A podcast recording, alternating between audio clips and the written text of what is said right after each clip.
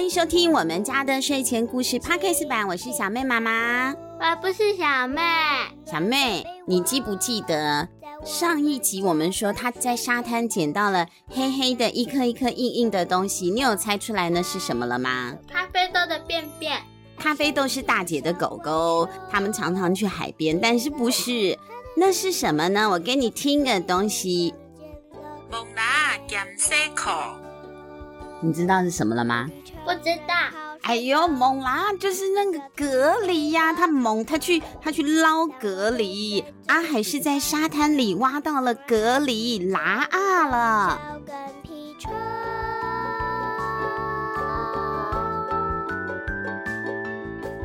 亲亲亲亲，我最爱的妈妈。阿海像一个凯旋的英雄一样，带回了他发现的宝物。大家快来看，本日最新鲜！阿海的大嗓门都把树上的小鸟给吓跑了。他三步并作两步，冲到洞口，举起了一桶黑黑的东西。拿呀，你快看，本日最珍贵哦！他一边说，还一边抖动桶子，桶子都空隆空隆空的响了。你捡石头干嘛？石头又不能吃。对啊，捡石头回来干嘛呢？你不能捡点有用的东西吗？可是再仔细一看，叔叔就说了：“啊，莫非这是？”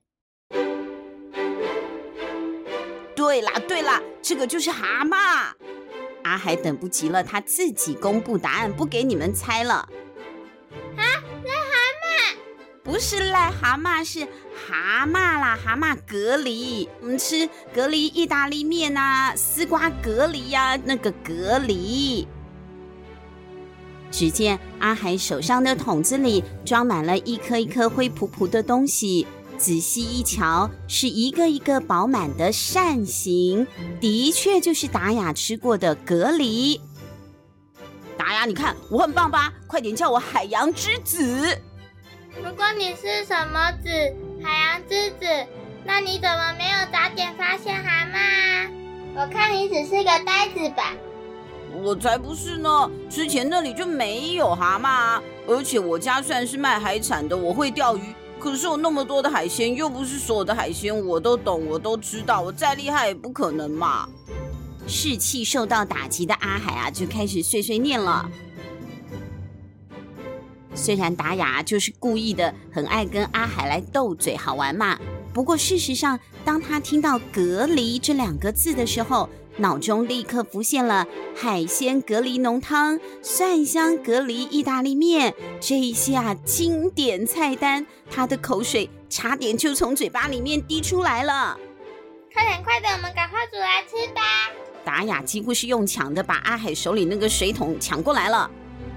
不行啦，这种东西是要先吐沙的，不然会变成蛤蜊沙子汤。吐沙？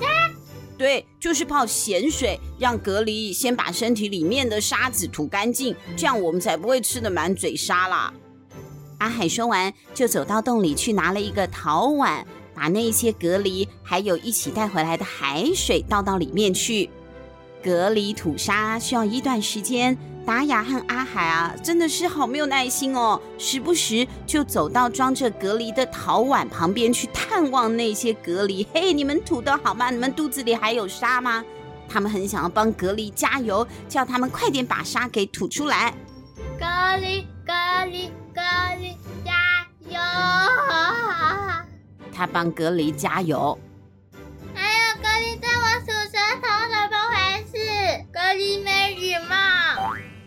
隔离怎么会吐舌头呢？不是吧？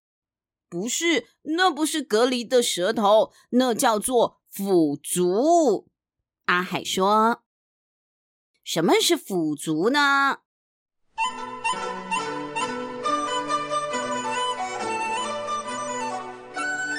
蛤蜊、蛋菜、牡蛎，这些都是属于腐竹纲。腐是斧头的腐，因为它们那个腐竹长得很像斧头的样子，所以叫做腐竹纲。他们利用腐竹在水里或是沙子里面慢慢的移动，竹是那个脚哈，腐竹。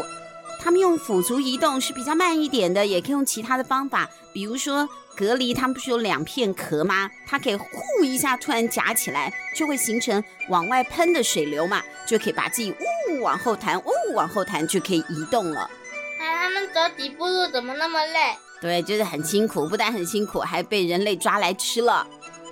这回没有姜丝、蒜头和酒，达雅他们决定用锅子直接就把蛤蜊煮熟吃了。盖上锅盖之后，四个人目不转睛地盯着锅子，等待开锅。咔啦咔啦，锅子里传来了轻微的声响，打开了。达雅飞快地掀开锅盖，果然一颗一颗的蛤蜊开壳了，露出了饱满多汁的蛤蜊肉，汤汁都流出壳了，流到了锅子里，发出了呲呲呲的那个被烤蒸发了的声音，烧出了蛤蜊的鲜味，惹得大家口水直流。等到全部的蛤蜊都开了口，达雅赶紧将锅子移开火堆，他们四个人的筷子就飞快的伸进锅里抢夹蛤蜊。啊，这真的是太难吃了！太好吃了！哦，这真的是太好吃了！蛤蜊的花枝滑腻，蛤蜊的肉质滑嫩 Q 弹，蛤蜊的肉质滑嫩 Q 弹，浓郁的汤汁鲜甜中。自带天然咸味，让人满嘴都是海潮的气息，一个接一个，停不下来。小妹变成了食神，美食家了。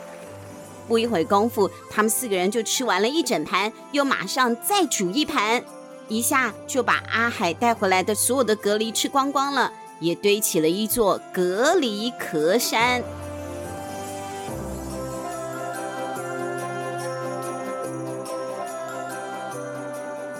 整理蛤蜊壳的时候，达雅发现阿海的裤管上竟然有白色的污渍，哎，好恶心啊！你的裤子发霉了。哪里哪里？阿海急忙左右确认，他看到自己裤管上的白色痕迹。哎呦，那不是发霉啦，那是盐。我刚刚跪在水里头摸蛤蟆，沾到的海水蒸发了，就结晶成盐巴啦。你看，凯文哥哥腿上也有。什么？怎么可能会是盐？达雅不敢相信。那如果把海水都晒干了，就可以做盐了？是哦，有一些沿海地区就有盐田，那些就是用来晒盐的。真的吗？达雅直直盯着阿海的裤管，一语不发，好像在思考些什么。没有盐味，东西真的很难入口。一两天还好，时间一长就会觉得太没有滋味了。而他们的泡面已经所剩无几，原本食物调味都是依赖泡面附赠的调味包，现在已经不够用了。这是继只能吃地瓜之后，达雅最担心的一件事。此刻，他好像看见了希望。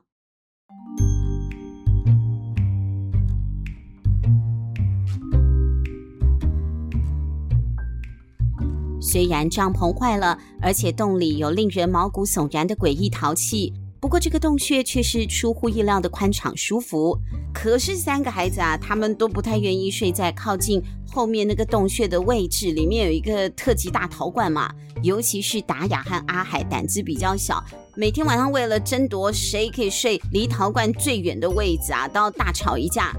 直到凯文哥哥自愿睡在那儿，才平息了床位之争。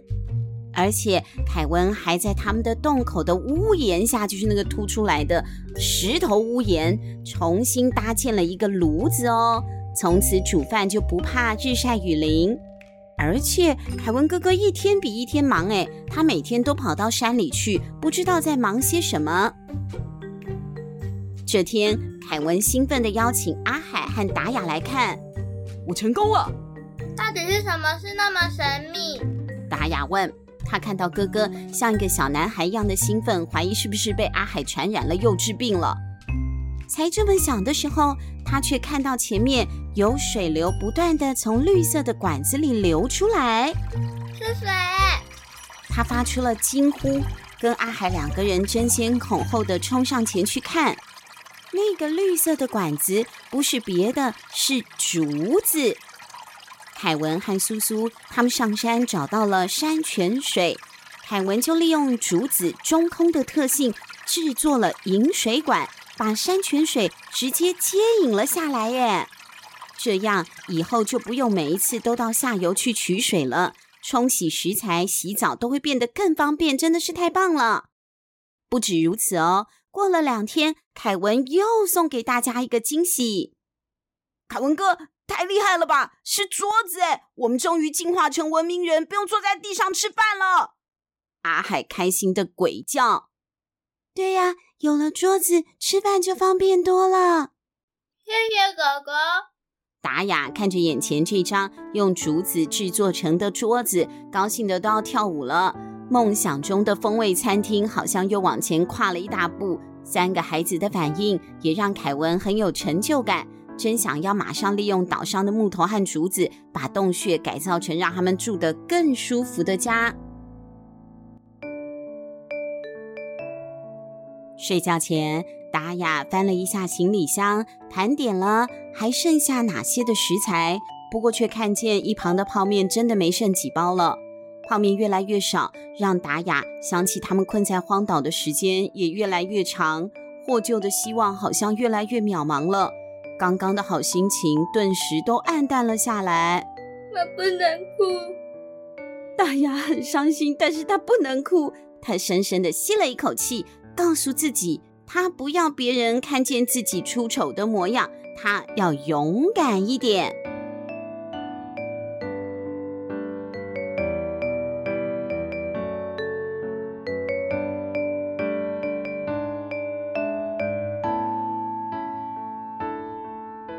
对呀，有的时候哭也不能够解决，而且还好在不是自己一个人掉在荒岛上嘛，他哥哥在，还有两个朋友在，还有诺诺呢，他们一定可以想办法生存下去，等到救援来救他们的。我们跟大家说的故事是《荒岛实验家》这一套文字书的第二集《野江花煮鱼》，作者是王雨清老师，由小木马出版社发行，小朋友喜欢吗？下个礼拜我们还会有最新的集数哦。到底泡面吃完了，他们该怎么办呢？下星期我一定会变出新菜色的。下星期达雅能够变出什么新菜色呢？下星期我们来出出看喽！来出出看吧，下星期见。